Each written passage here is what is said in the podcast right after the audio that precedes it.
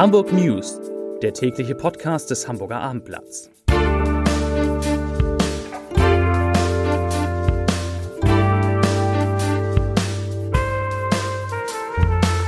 Moin, mein Name ist Lars Heider und heute geht es um den Krankenstand in Hamburger Unternehmen und etwas, was man in diesem Zusammenhang den Dominoeffekt nennt. Weitere Themen. Die S-Bahn will eine Grundversorgung während des Lokführerstreiks aufrechterhalten.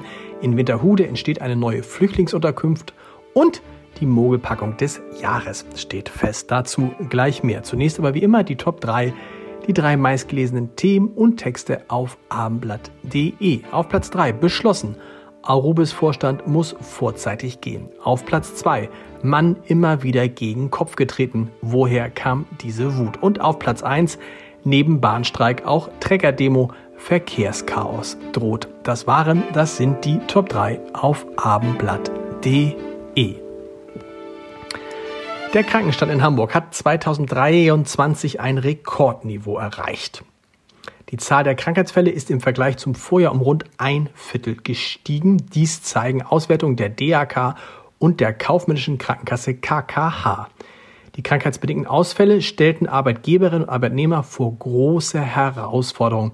Da gäbe es sogar einen Dominoeffekt, heißt es. Durch die hohen Ausfälle im Arbeitsplatz könne eine Dynamik entstehen, in der die Mehrarbeit, die wegen der erkrankten Kolleginnen und Kollegen auf die noch gesunden Beschäftigten zukommt, zu einer Überlastung führt. Diese Überlastung wiederum kann dann zu neuen Krankheitsfällen führen. Es ist eine Art Teufelskreis. Im Durchschnitt kamen die Beschäftigten in Hamburg auf 19 Fehltage pro Kopf in 2023. Ausschlaggebend für das hohe Aufkommen waren vor allem Atemwegserkrankungen wie Erkältung, Bronchitis und Grippe. Hier gab es einen merklichen Anstieg von rund 18 Prozent. Und vielleicht sind es ja alles noch Nachwehen der Corona-Pandemie. Und in diesem Jahr wird es schon wieder etwas besser. Beim Hamburger Kupferkonzern Aurubis müssen Vorstandschef Roland Harings, Finanzvorstand Rainer Verhöfen und Produktionsvorstand Heiko Arnold vorzeitig gehen. Das hat der Aufsichtsrat des Unternehmens heute Nachmittag in einer Ad-Hoc-Mitteilung bekannt gegeben. Der Hintergrund sind Diebstähle und Betrug im Hamburger Werk, die zu Einbußen in Höhe von annähernd 170 Millionen Euro geführt haben. Der Aufsichtsrat verweist zudem auf mehrere schwere Arbeitsunfälle mit insgesamt drei Toten im vergangenen Jahr. Wörtlich heißt es in der Mitteilung, ich zitiere, die drei Vorstandsmitglieder tragen damit den besonderen Herausforderungen der Aurobis im abgelaufenen Geschäftsjahr Rechnung, insbesondere mit Blick auf die schwerwiegenden Betrugs- und Diebstahlsfälle im Werk Hamburg und Vorkommnisse im Bereich der Arbeitssicherheit. Drei Wochen lang hatte die Verbraucherzentrale Hamburg dazu aufgerufen, die Mogelpackung des Jahres zu wählen. Mehr als 21.000 Stimmen wurden abgegeben. Und nun steht der, naja, sagen wir mal, Sieger fest. Die Tuck Bake Rolls erhalten die negativ besetzte Auszeichnung. Mit 11.642 entfielen mehr als die Hälfte der Stimmen auf die Brotchips. Das teilte die Verbraucherzentrale heute mit. Der Snack des Herstellers Mondelez stellt einen neuen Rekord auf. Mit einem Plus von mindestens 127 Prozent ermittelten die Hamburger Verbraucherschützer den größten jemals festgestellten Preisaufschlag. Der nächste Lokführerstreik steht an, aber die S-Bahn Hamburg ist trotzdem bemüht, ein Grundangebot für unsere Fahrgäste anzubieten. Das sagte heute ein Bahnsprecher. Weil die Gewerkschaft der Lokomotivführer den kommenden Streik erst in den Nachtstunden zum Montag angekündigt habe, sei das genaue Konzept derzeit aber noch in der Ausarbeitung. Unser Ziel ist es, ein ähnliches Angebot wie während des letzten Streiks anzubieten, sagt der Sprecher.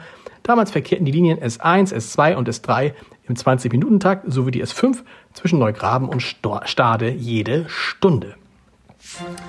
Im Wohngebiet rund um, rund um die nördliche Alster gibt es derzeit nur an der Sophienterrasse in Harvestehude eine Flüchtlingskunft. Die soll aber im September schließen, falls vor Ort keine andere Lösung gefunden wird. Die Hamburger Sozialbehörde plant aber bereits eine neue öffentlich-rechtliche Unterkunft für Flüchtlinge und Wohnungslose im Bezirk Nord. An der Siristraße 53 in Winterhude soll in einem zuletzt leerstehenden Gebäude, das zuvor als Unterkunft für angehende Polizeibeamte genutzt wurde, ein Zuhause für besonders schutzbedürftige Personen entstehen. Im Bezirksamt Altona waren sich die Verantwortlichen schon bewusst, dass die Entscheidung für eine erneute Baustelle im Bereich Ottmarsch und Großflottbeck für Ärger sorgen könnte.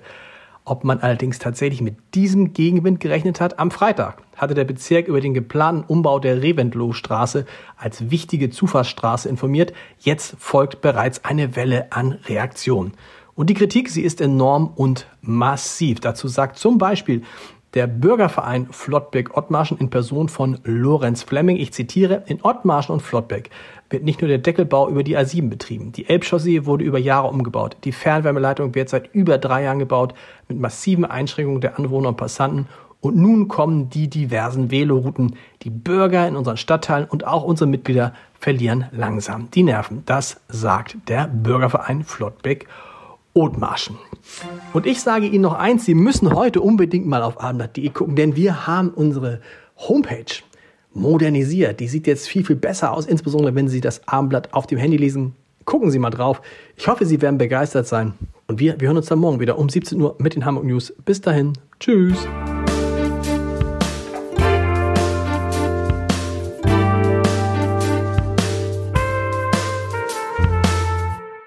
Weitere Podcasts vom Hamburger Abendblatt finden Sie auf abendblatt.de slash podcast.